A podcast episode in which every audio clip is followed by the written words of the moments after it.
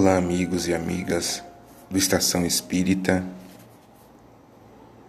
Vamos elevar nossos pensamentos ao plano maior. Vamos mentalizar a figura do nosso Divino Mestre Jesus, abençoando-nos amparando-nos em todos os momentos.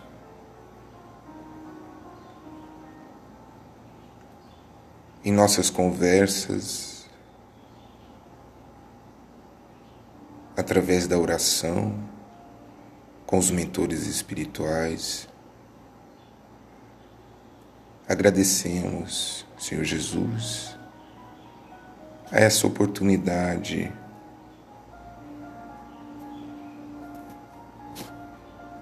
Obrigado, Senhor. Assim seja. Iniciaremos a estação fazendo a leitura do livro Caminho, Verdade e Vida de Chico Xavier, pelo Espírito de Emmanuel. Passes. E rogava-lhe muito, dizendo: minha filha está moribunda. Rogo-te que venhas e lhe imponhas as mãos para que sare e viva. Marcos. Jesus impunha as mãos nos enfermos e transmitia-lhes os bens da saúde. Seu amoroso poder conhecia os menores desequilíbrios da natureza e os recursos para restaurar a harmonia indispensável. Nenhum ato do Divino Mestre é destituído de significação.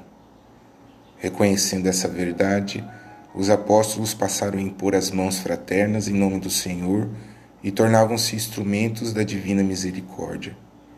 Atualmente, no cristianismo redivivo, temos, de novo, o movimento socorrista do plano invisível, através da imposição das mãos. Os passes, como transfusões de forças psíquicas, em que preciosas energias espirituais fluem dos mensageiros do Cristo para os doadores e beneficiários, representam a continuidade do esforço do Mestre para atenuar os sofrimentos do mundo.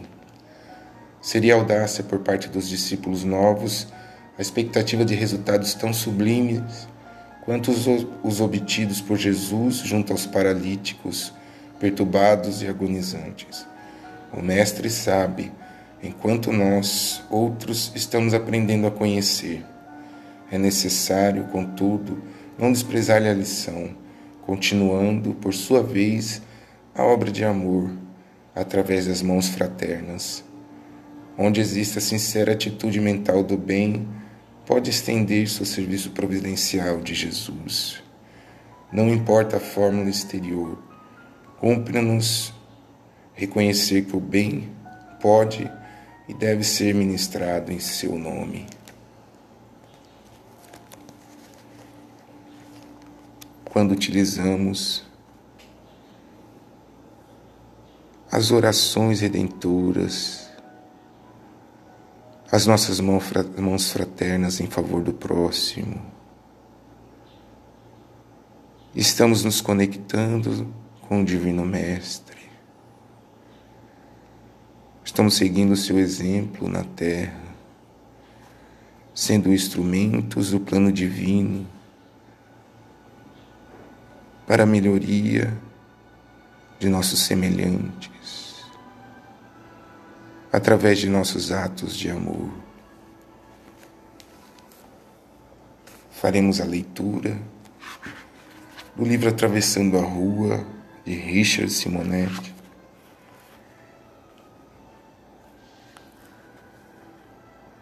O centro forte. Senhor Fabrício, reclamou o bem posto cavalheiro. Há várias semanas venho comparecendo às reuniões de assistência espiritual, segundo suas recomendações, e, até o momento, não experimentei nenhuma melhora. Continuo com a enxaqueca de sempre, acompanhada de insuperável angústia e incômodos desajustes digestivos. Meu irmão, responde o dirigente com suavidade, é assim mesmo. Como vem lhe explicando, você está sob a ação de um obsessor que busca vingança. Há uma profunda ligação entre ambos, nascida de velha associação do passado. É preciso dar tempo ao tempo. No entanto, reclama o consulente, informaram-me que este é um centro forte. Mentores poderosos aqui trabalham. Poderiam resolver minha situação rapidamente. Não apenas aqui mas em qualquer agrupamento onde se procure observar a orientação espírita e as lições de Jesus, há benfeitores espirituais agindo em nosso benefício. Ocorre que a solução de nossos problemas não depende tanto da ajuda do céu, é imperiosa a boa vontade dos interessados na terra. Não basta receber a ajuda dos espíritos, os benefícios do passe ou o conforto da mensagem espírita cristã.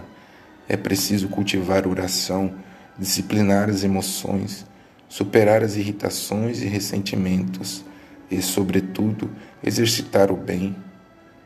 O esforço da caridade é recurso fundamental de libertação, sensibilizando os perseguidores espirituais e demovendo-se os de suas intenções malévolas. Sim, sim, concordo, cavalheiro, sem convencer-se. Mas o Senhor há de convir que com as dificuldades que tem enfrentando, que vem enfrentando, é impossível seguir semelhante orientação. Realmente não é fácil, não tanto em virtude de seu estado, mas muito mais porque semelhante tentame exige uma mudança radical em nossas motivações, no empenho por superar o imediatismo terrestre para raciocinar em termos de vida eterna Raro se dispõe a essa guinada existencial. Quer dizer que não há outro caminho? Penso que não, concluiu Fabrício.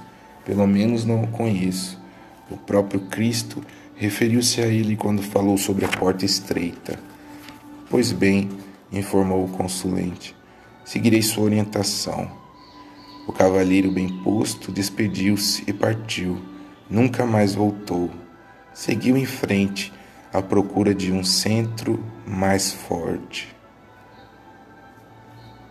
Muitos veem no centro espírita um mero recurso de cura para males espirituais, cuja eficiência está subordinada à força de seus dirigentes e guias.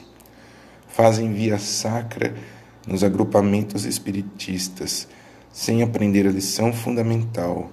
A cura de seus males está subordinada essencialmente ao esforço de sua própria renovação.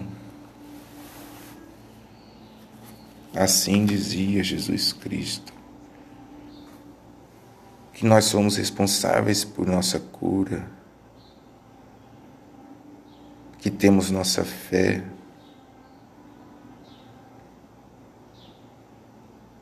que uma fé firme move montanhas. Às vezes vemos e desejamos a cura vinda do exterior a nós, pelas mãos de outras pessoas, pela oração de outras pessoas. Que possamos refletir sobre a luz divina que temos em nós. Esse momento de conversarmos com Deus, com os mentores espirituais, agradecendo, louvando o nosso Senhor Jesus Cristo desejando bem ao próximo, amando e sendo amado. Faremos a leitura do Evangelho segundo o Espiritismo, obra de Allan Kardec. Eficácia da prece. Por isso vos digo: todas as coisas que vos pedires orando, crede que as haveis de ter, e que assim vos sucederão. Marcos. Há pessoas que contestam a eficácia da prece, entendendo que, por conhecer Deus as nossas necessidades, é desnecessário expô-las a Ele. Acrescentam ainda que, tudo se encadeando no universo através de leis eternas, nossos votos não podem modificar os desígnios de Deus. Há leis naturais e imutáveis, sem dúvida, que Deus não pode anular segundo os caprichos de cada um. Mas daí acreditar que todas as circunstâncias da vida estejam submetidas à fatalidade, a distância é grande. Se assim fosse, o homem seria apenas um instrumento passivo sem livre-arbítrio e sem iniciativa. Nessa hipótese, só lhe caberia curvar a fronte ante os golpes do destino, sem procurar evitá-los. Não deveria esquivar-se dos perigos. Deus não lhe deu o entendimento e a inteligência para que não os utilizasse, a vontade para não querer, a atividade para cair na inação. O homem, sendo livre de agir, num ou noutro sentido, seus atos têm para ele mesmo e para os outros consequências subordinadas às suas decisões. Em virtude da sua iniciativa, há, portanto, acontecimentos que escapam forçosamente à fatalidade e que nem por isso distraem a harmonia das leis universais. Da mesma maneira que o avanço ou atraso dos ponteiros de um relógio não destrói a lei do movimento que regula o mecanismo do aparelho. Deus pode, pois, atender a certos pedidos sem derrogar a imutabilidade das leis que regem o conjunto, dependendo sempre o atendimento de sua vontade. Seria ilógico concluir-se desta máxima: aquilo que pedirdes pela prece vos será dado, que basta pedir para obter. É injusto acusar a providência se ela não atender a todos os pedidos que lhe fazem porque ela sabe melhor do que nós o que nos convém. Assim procede o pai prudente, que recusa ao filho o que lhe seria prejudicial. O homem, geralmente, só vê o presente, mas, se o sofrimento é útil para a sua felicidade futura, Deus o deixará sofrer, como um cirurgião deixa o doente sofrer a operação que deve curá-lo. O que Deus lhe concederá se pedir com confiança é a coragem a paciência e a resignação. E o que ainda lhe concederá são os meios de se livrar das dificuldades, com a ajuda das ideias que lhe serão sugeridas pelos bons espíritos, de maneira que lhe restará o mérito da ação. Deus assiste aos que se ajudam a si mesmos, segundo a máxima: ajuda-te e o céu te ajudará, e não aos que tudo esperam do socorro alheio sem usar as próprias faculdades, mas, na maioria das vezes, preferimos ser socorridos por um milagre, sem nada fazermos. Tomemos um exemplo. Um homem está perdido num deserto, sofre horrivelmente de sede, sente desfalecer e deixa-se cair ao chão. Ora, pedindo a ajuda de Deus, e espera, mas nenhum anjo vem lhe dar de beber. No entanto, um bom espírito lhe sugere o pensamento de levantar-se e seguir determinada direção. Então, por um impulso instintivo, reúne suas forças e levanta-te e avança ao caso. Chegando uma elevação do terreno, descobre ao longe um regato e com isso coragem. Se tiver fé, exclamará: Graças, meu Deus, pelo pensamento que me inspiraste e pela força que me deste. Se não tiver fé, dirá: que boa ideia tive eu, que sorte eu tive de tomar o caminho da direita e não o da esquerda. O acaso, algumas vezes, nos ajuda de fato. Quanto me felicito pela minha coragem e por não me haver deixado abater. Mas perguntarão: por que o bom espírito não lhe disse claramente: siga este caminho e no fim encontrarás o que necessitas? Por que não se mostrou a ele para guiá-lo e sustentá-lo no seu abatimento? Desta maneira, o teria convencido da intervenção da providência. Primeiramente, para lhe ensinar que é necessário ajudar-se a si mesmo e usar as suas próprias forças. Depois, porque, pela incerteza, Deus põe à prova a confiança e a submissão à sua vontade. Esse homem estava na situação da criança que, ao cair, vendo alguém, põe-se a gritar e espera que, o levante, que a levantem. Mas, se não vê ninguém, esforça-se e levanta-se sozinha. Se o anjo que acompanhou a Tobias lhe houvesse dito: Fui enviado por Deus para te guiar na viagem e te preservar de todo perigo, Tobias não teria nenhum mérito. Foi por isso que o anjo só se deu a conhecer na volta.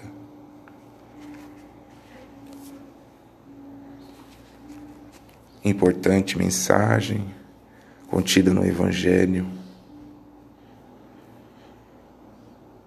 Se nos perguntam o que é oração, e se a resposta for a oração é um momento de diálogo com Deus, com os bons espíritos.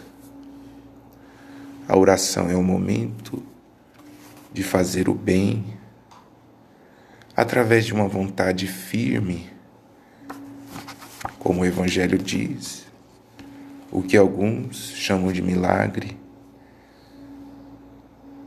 é apenas fruto de uma vontade firme.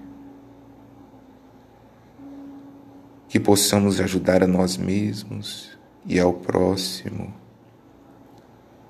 utilizando-nos do recurso da oração. A oração feita com o coração, direcionada aos nossos amigos celestes, que com certeza nos ouvem e nos auxiliam todos os dias. faremos a leitura de uma poesia contida no livro Através do Tempo, de Chico Xavier, por espíritos diversos. Página de louvor. Glória aos heróis da crença soberana, em cujo amor a terra se redime, portadores da fé pura e sublime, de que a luz evangélica se ufana Glória de lecerada caravana, que combate a impiedade, a sombra e o crime, embora o mundo que a persegue e oprime, sob as pedradas da miséria humana. Louvor eterno aos grandes infelizes, que se cobrem de estranhas cicatrizes, sem abrigo de paz que os reconforte. São vanguardeiros a que o céu se ajusta, resplandecendo de beleza augusta a passagem divina além da morte. Cruz e Souza. Fiquem com Deus e até a próxima.